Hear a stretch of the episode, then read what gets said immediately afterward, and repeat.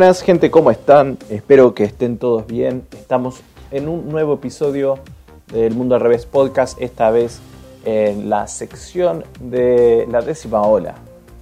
Ya sacamos la primera parte de este nuevo programa, de esta nueva sección de, del programa, del podcast que se llama La décima ola, en donde vamos a compartir algunas noticias bastante extrañas sobre sobre todo esto del, coronavirus y demás. Hoy, hoy, vamos a estar mirando, vamos a estar mirando Infobae, que es un portal, la verdad, que es, no sé quién lee esto, pero se quieren enfermar solos los que leen Infobae, eh, no porque sean pro, pro bicho, ¿no? Sino porque son, son un asco de portal. Y RT, como siempre, que es un, es un portal que, habla todo el tiempo del coronavirus acá y bueno pero, y es, y es pro Rusia.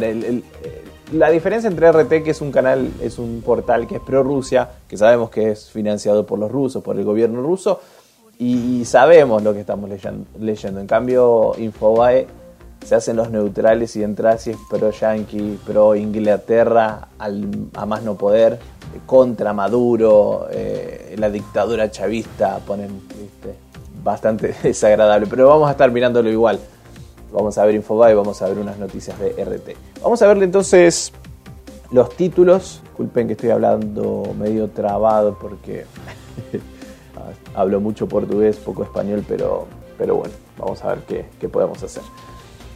Vamos a ver los titulares que vamos a estar repasando en el día de la fecha. Yo no los, no los leí todavía, los voy a leer con ustedes y vamos a ver qué dicen las noticias de estos dos portales. Infobae dice suspensión de reuniones sociales, cierre de bares y restaurantes y restricción para circular las nuevas medidas del gobierno. Vamos a ver cuáles son las nuevas medidas de, Alberto.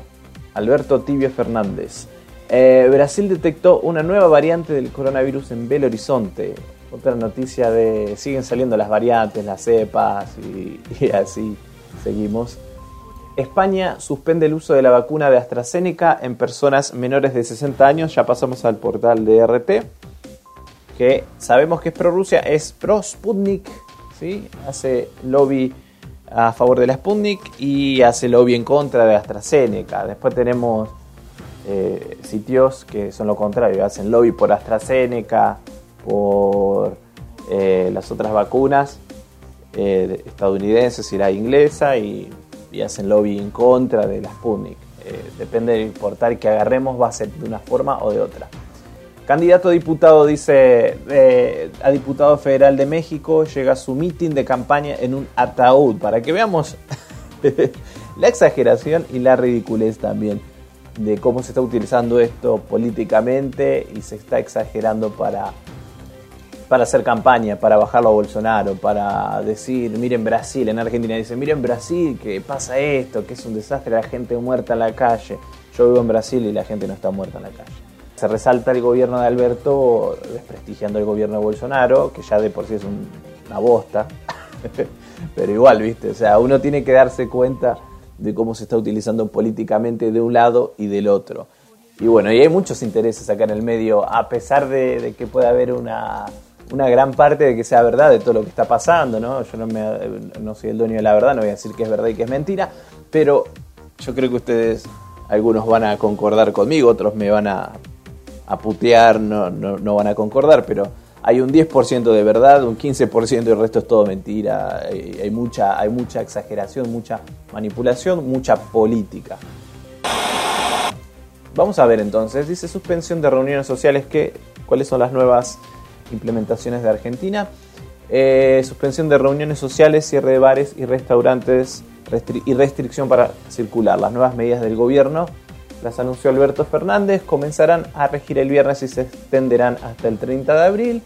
El presidente Alberto Fernández comunicó desde la Quinta de Olivos un paquete de medidas restrictivas dispuesto por su gobierno para frenar el aumento de contagios generado por la segunda ola de coronavirus. Fue grabado y estuvo él solo ya que se encuentra aislado luego de haber contraído coronavirus, el último viernes. Dice que Alberto Fernández tiene coronavirus. Bien, puede que tenga coronavirus, puede que sea una campaña también para, para después del escándalo de que Alberto tiene coronavirus, se, se ponga más fácilmente las restricciones. En unos pocos minutos, dice, anunció los detalles de un decreto de necesidad y urgencia, un DNU, donde la medida más dura es la restricción de la circulación en todo el país entre las 0 y las 6 de, las y las 6 de la mañana, toque de queda, de la medianoche a las 6 de la mañana. Las personas consideradas esenciales deberán tramitar un permiso con el que podrán circular en cualquier horario para ir a trabajar o volver a su hogar. Además, una hora antes, a las 23, los comercios deberán cerrar sus puertas. En algunos países como Brasil, en Europa, en, eh, la gente se va a dormir temprano, los, eh, las salidas son temprano. Yo vivo aquí en Brasil y en Brasil salimos a los bares y eso tipo 7, eh, más o menos. Seis y media las personas ya están saliendo, seis y media, siete ya están saliendo a tomar algo, a, a cenar, a comer algo.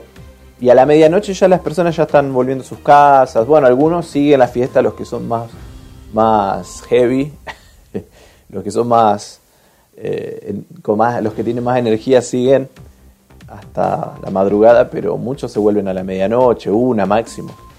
Eh, en Argentina la cultura es nocturna, es una, es una cultura que tenemos nocturnidad, salimos mucho y, a los bares vamos tipo medianoche, eh, salimos a... Mentira, a la medianoche no, salíamos a las 2 de la madrugada, 3 con mis amigos. En Argentina eh, la gente sale a comer 10, 11 de la noche, muy tarde, 9 como mínimo, pero afecta, esto en Argentina afecta a la vida social. En otros países no. En otros países, ah, aquí en Brasil hay eh, restricciones, eh, hubo toque de queda desde las 8 a las 6 de la mañana y yo a mí no me afectó porque en realidad hacía mis cosas, iba a correr, a hacer ejercicios, volvía antes de las 8 y ya mi día iba terminando, no me afectó demasiado. Pero en Argentina sí afecta mucho. La medida comenzará a regir a partir de las 0 horas del viernes, mismo día en que se vence el decreto que establece el distanciamiento social en la mayor parte del país y durará hasta el 30 de abril. Pero bueno, seguimos con estas restricciones. Y... Otra cosa que yo veo es que lockdowns y restricciones se puedan aplicar en, en muchos países donde tienen el dinero para bancarlo, para apoyarlo económicamente. En Argentina no hay más dinero del gobierno, la gente está empobrecida, una sociedad empobrecida, no aguanta eh, sin trabajar, sin... O sea, la persona, la, gente no tiene plata, no tiene dinero para comprar comida, muchos no van a aguantar restricciones. Eh, no, se puede sostener de la misma forma en Argentina como se sostiene en Alemania o como se sostiene un lockdown en Estados Unidos o en Europa o en Francia. Entonces, esa es, una, cuestión de coyuntura de, la actualidad de argentina. La sociedad está empobrecida y el gobierno no tiene dinero para hacer frente a eh, lockdowns, a restricciones muy fuertes, ¿verdad? Eh, regirán para el AMBA estas restricciones y las localidades con más contagios, según la clasificación del semáforo epidemiológico dispuesto por el gobierno, son 87 localidades. En las zonas del país consideradas de mediano riesgo epidemiológico y sanitario, los gobernadores podrán adoptar en forma temprana medidas que disminuyan la circulación para prevenir los contagios. Es responsabilidad exclusiva de las provincias monitorear y hacer cumplir cualquier medida restrictiva de la circulación. Según las jurisdicciones, las autoridades podrán solo ampliar estos horarios en función de las especificidades de cada lugar. Eh, Fíjense cómo el gobierno nacional, bueno, pone las restricciones, pero se desliga y pasa las responsabilidades al gobierno provincial, al gobierno municipal. ¿Por qué? Porque estamos en un año de elecciones en Argentina. Y el gobierno si se pone muy estricto con las restricciones, va a perder las elecciones. Eh, ellos lo saben. Eh, y, y bueno, yo creo que les gustaría poner fuertes restricciones, medidas muy muy fuertes, pero no lo pueden hacer por cuestiones electorales. Saben que la gente no quiere muchas restricciones y saben que les juegan contra en las cuestiones electorales de, este año. El año que viene, tal vez, si ganan este año y el año que viene tienen que poner restricciones, lo van a hacer. Pero este año lo están pensando por cuestiones electorales. Otra de las principales medidas será ejercer un mayor control en el transporte público. En el AMBA, el gobierno dispondrá que solo viajen las personas que forman parte de la lista de trabajadores esenciales, también los docentes y los alumnos, ya que las clases presenciales se mantendrán pese al aumento de, casos. Eh, para poder trasladarse, las personas que estén habilitadas a viajar deberán gestionar un nuevo permiso de circulación a través de la aplicación dispuesta por el gobierno. En principio será la aplicación Cuidar. Desde el gobierno nacional pidieron implementar mayores controles en los transportes. En las zonas del país donde hay mayor riesgo epidemiológico y sanitario, se suspenderán las actividades sociales en domicilios particulares y las reuniones sociales en espacios públicos al aire libre de más de 20 personas. También se suspenderán los viajes de egresados y de grupos turísticos se suspenderán las competencias deportivas amateur en todo el país y la práctica recreativa de cualquier deporte en lugares cerrados donde participen más de 10 personas. Los cines y teatros que ya tienen protocolos seguirán vigentes, pero los casinos, bingos, discotecas y salones de fiestas que también tenían protocolos tendrán que suspender sus actividades. Es, muy loco porque hablan de Brasil. Yo que estoy aquí les puedo contar la realidad de Brasil. Vivo en Brasil hace muchos años aunque mi podcast sea en español y, hable de mucho sobre Argentina, yo vivo en Brasil. Y la realidad aquí en Brasil es que hace como dos meses estamos con lockdown, restricciones fuertes, toque de queda de las 8 a las 6 de la mañana.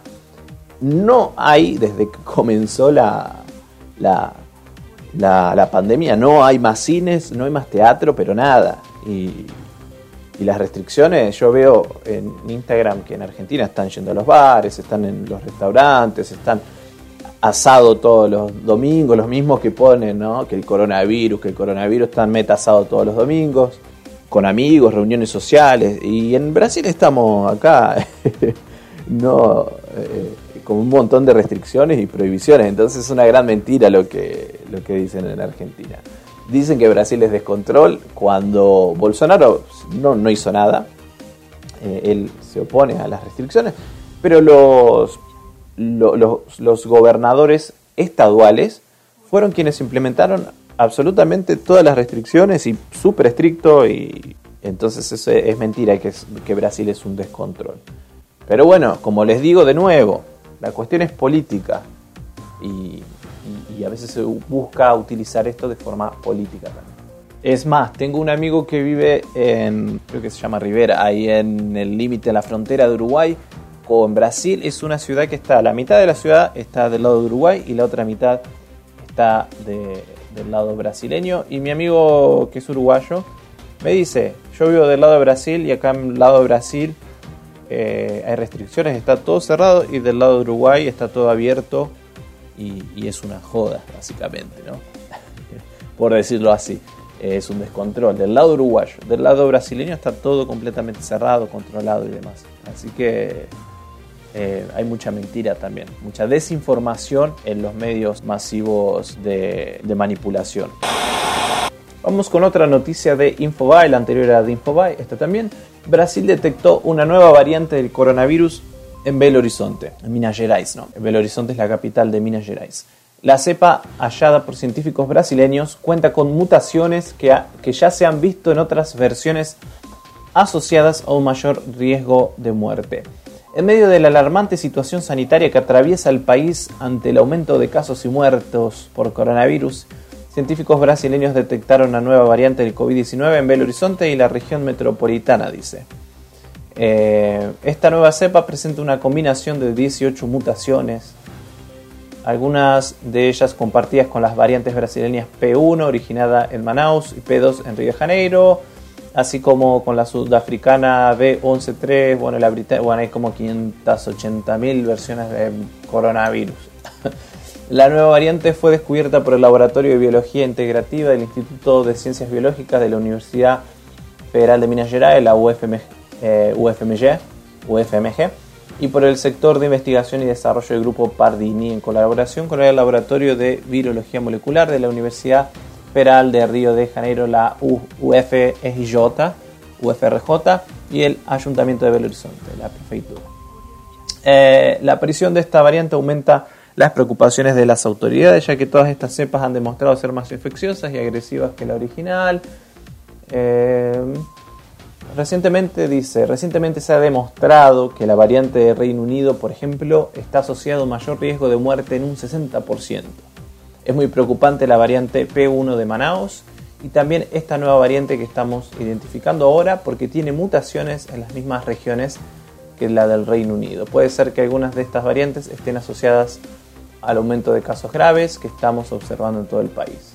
Según el, virólogo, al parecer, al parecer las personas infectadas por la nueva variante no realizaron viajes internacionales ni tuvieron conexión con otros estados. No obstante, todavía es necesario realizar nuevos estudios para determinar exactamente cuándo y dónde apareció. Ante la grave situación que atraviesa Brasil, segundo país más afectado por la pandemia a nivel mundial, los científicos locales ya han advertido que era probable que surgieran nuevas cepas de coronavirus. Y sí, tenés un país de 250 mil millones de personas y sí, se dan variaciones de este tipo, me imagino yo.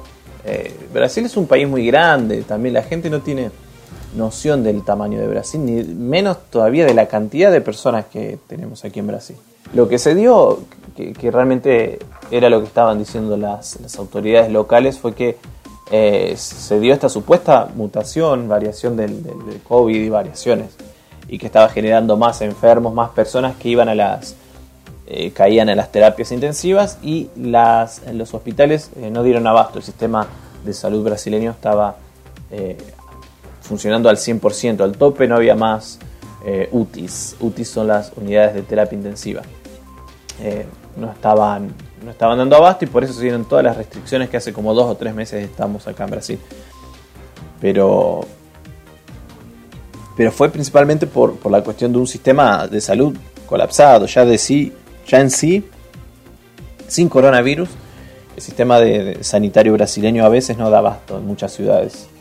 Eh, hay noticias por lo general de personas que mueren en los pasillos del hospital porque no tienen eh, un lugar donde ser internados, que que pacientes que tienen que, no hay cuartos, no hay camas y están, vos vas al hospital, algún hospital público y ves gente en los pasillos eh, reposando en, camillas, están en camillas esperando porque no, o haciendo la internación en el pasillo porque no tienen cuartos disponibles, muy común acá en Brasil. Santana señaló también que hay que investigar los posibles impactos de la nueva variante en la capacidad de inmunización de las vacunas que están aplicando en Brasil. Dice, tiene cambios en las mismas regiones importantes que son identificadas por los anticuerpos neutralizantes producidos por la vacuna, pero aún es demasiado pronto para saber si tiene alguna repercusión en la eficacia de las vacunas. Entonces, eh, si tenemos 10 mil millones de cepas, ¿para qué la vacuna?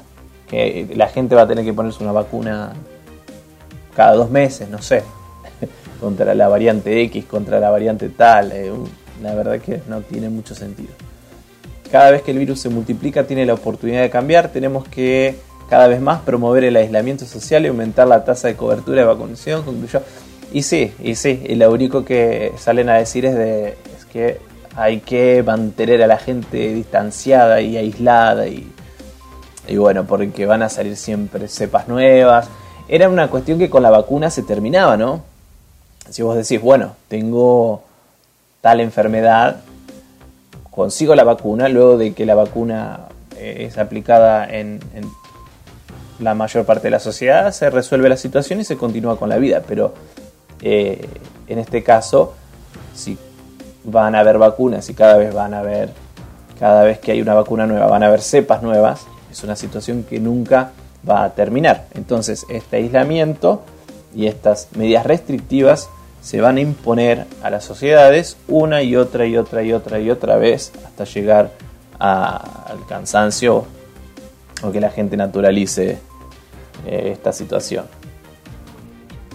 Fíjense cómo de a poco ya no hablan más de la vacuna como una solución porque las cepas te, tiran abajo esta teoría de que la vacuna resuelve la situación, como dicen muchos, ah, esperemos la vacuna para volver a la normalidad, te llegan con esto de las cepas nuevas y, ya te meten otras excusas para, para mantener a la sociedad en restricciones y en, en lockdowns.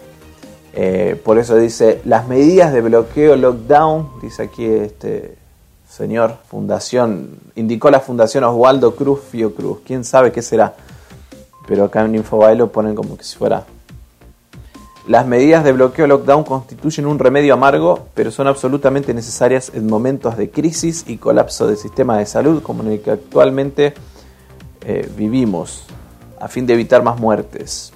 En fin, la cuestión de las vacunas supuestamente eh, era la solución, ¿no? Pero miren, Alberto se vacunó y supuestamente se enfermó y, dice que reduce el riesgo, pero que te agarras igual coronavirus y ahora llegan las variantes y bueno.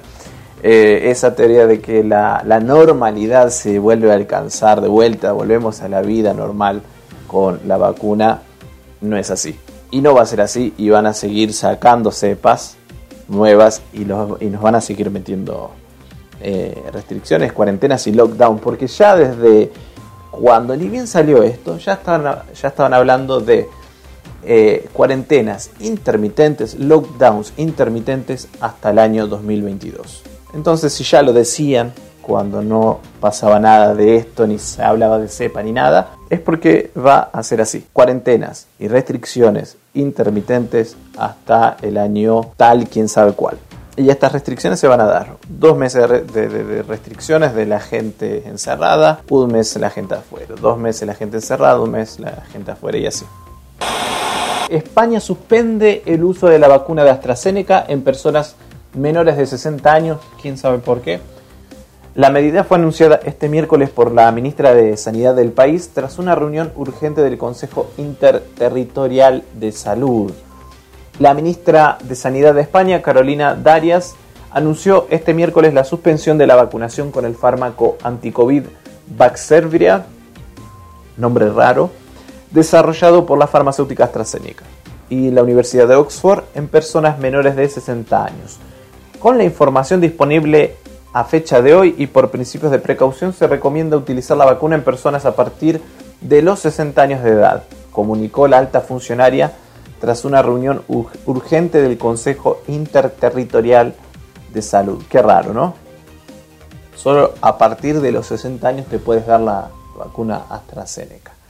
Añadiendo que las restricciones entran en vigor a partir de este jueves. Eh, qué sé yo, puede ser tal vez para que la, gente grande tenga, tenga vacunas, no sé, qué sé yo. Respecto a los menores de 60 años que ya han recibido la primera dosis del fármaco, la ministra declaró que las autoridades están pendientes de los resultados de unos estudios que se encuentran en curso para avalar con evidencia científica bien la administración de una segunda dosis con otra vacuna, como sucede en algunos estudios desarrollados en el Reino Unido o bien la posibilidad de que tal y como indica la ficha técnica de la propia vacuna se establezca un porcentaje del 70% de eficacia solo con la primera dosis. Con respecto a la segunda dosis tenemos que esperar para ver la decisión que se va a adoptar en el ámbito europeo en relación con estos estudios, subrayó. Eh, vamos a escuchar a ver qué dice la señora esta propuesta que ha elevado al Consejo Interterritorial es que con la información disponible a fecha de hoy y por principio de precaución, se recomienda utilizar la vacuna de AstraZeneca en personas a partir de los 60 años. Este acuerdo lo he planteado, esta propuesta la ha planteado el Consejo Interterritorial y ha sido aprobada por amplia mayoría. Por tanto, la estrategia de vacunación eh, va ahora a pivotar en relación a la vacuna AstraZeneca, en que se va a inocular a personas mayores de 60 años. La propuesta que ha elevado a... Bien, ahí la escuchábamos entonces a la, a la ministra. Dice, la decisión fue tomada después de que la Agencia Europea de Medicamentos afirmara una hora, unas horas antes que había encontrado un posible vínculo entre la vacuna de AstraZeneca y, y problemas raros de coagulación de la sangre en adultos que habían recibido la inyección y dijera que había tenido en cuenta todas las evidencias disponibles actualmente. Además informó que la posible formación de coágulos de sangre debería figurar como un efecto secundario muy raro del fármaco. El Comité de Seguridad de la EMA ha concluido hoy que los inusuales coágulos de sangre con plaquetas bajas en sangre deberían incluirse como efectos secundarios muy raros de la inyección, dijo en un comunicado regulador europeo con sede en Ámsterdam. Sin embargo, los expertos subrayaron que los beneficios de esa vacuna anti-COVID superan los potenciales riesgos, incluso si los coágulos de sangre pudieran estar relacionados casualmente con la vacuna de AstraZeneca, La, relación riesgo-beneficio sigue favoreciendo la vacuna. Concluyó Ahmed, bueno, a apoyar siempre el lobby, ¿no? A la vacuna. Experto en enfermedades infecciosas. Bien, ¿qué pasa entonces con, con, la AstraZeneca? Están en España eh, y en Europa eh, se la colocaron a, personas jóvenes y presentaron coágulos de sangre. Formación de coágulos de sangre, dice aquí. Eh, puede ser un efecto secundario de la vacuna AstraZeneca, por eso la ministra canceló toda la, vacunación en jóvenes con la vacuna de AstraZeneca, pero a partir de los 60 años puedes no hay problema, que los viejos se mueran todos. Así que esa es la noticia aquí de, RT. España suspende el uso de la vacuna de AstraZeneca en personas menores de 60 años por problemas de coagulación, eh, formación de coágulos de sangre eh, como efectos secundarios. Otro artículo de RT. Candidato a diputado federal de México llega a su mitin de campaña en un ataúd. Y nos pone aquí el video, nos muestra el video eh, RT. Después voy a dejar todos los links todos los enlaces a los artículos que yo leí los voy a dejar en los detalles de eh, YouTube. Así que si ustedes ven el video en YouTube, ahí debajo dejo, en la descripción dejo todos los enlaces a, los artículos de a estos cuatro artículos que, que vimos hoy. Dice, el político buscaba resaltar las miles de muertes en el país por la pandemia y la violencia relacionada con los cárteles. En México, el candidato a diputado federal, Carlos Mayorga, Mayorga el partido Encuentro Social empezó su campaña electoral de una manera muy peculiar al acudir a un mitin en Ciudad Juárez tumbado en un ataúd de color dorado. De esta manera, Mayorga quería representar a la ciudad muerta y enviar un mensaje de que los ciudadanos estaban muriendo por la indiferencia de los políticos. La procesión fúnebre fue acompañada por sus asistentes vestidos con equipos de protección personal, que llevaban ramos de flores para llamar la atención sobre el número de muertos por el COVID-19 en México, que superó los 200.000. Al salir del ataúd, el político destacó que la ciudad va a resucitar, así como el estado de Chihuahua y el país en general. Me solidarizo con los que ya han tenido que perder a un ser querido por negligencia de salud y seguridad, indicó Mayorga, que pidió que le, eh, que le entierren vivo si no cumple con sus promesas. Ojo, que le entierren vivo. Son fantásticos, Dios mío, esto eh, ya es, una locura. Es un circo. Yo no sé cómo la gente eh, presta atención a estas cosas. La verdad que parece el programa, los que son de Argentina van a entender, parece el programa de, los bizarros de Anabela, ah, de Anabela Scar. eh, es muy, muy, muy fuerte. Así que bueno, les dejo aquí el link para que ustedes lo vean con sus propios, con sus propios ojos. Vamos terminando, entonces les agradezco a todos por la atención. Voy a continuar cada tanto trayendo algunas noticias como estas de hoy. Eh, recuerden que estamos en Spotify, en Anchor.fm, se escribe Anchor, a n c h o r.fm, barra El Mundo al Revés. Estamos en YouTube, que está medio abandonado el YouTube, pero estamos en YouTube. Tenemos nuestra página de Facebook, El Mundo al Revés. Eh, y bueno, estamos aquí, en varias plataformas y demás. Muchas gracias a todos. Los eh, enlaces, si ustedes van al video de YouTube de este podcast, van a encontrar en la descripción todos los enlaces a los diferentes artículos que yo leí hoy, por si ustedes lo quieren leer también. Y bueno, recuerden que en esta nueva sección denominada la décima ola, aquí la realidad supera la, la, conspiración, la realidad supera la ficción. Así que les mando un abrazo grande a todos y nos estamos viendo en la próxima. Chau, chau.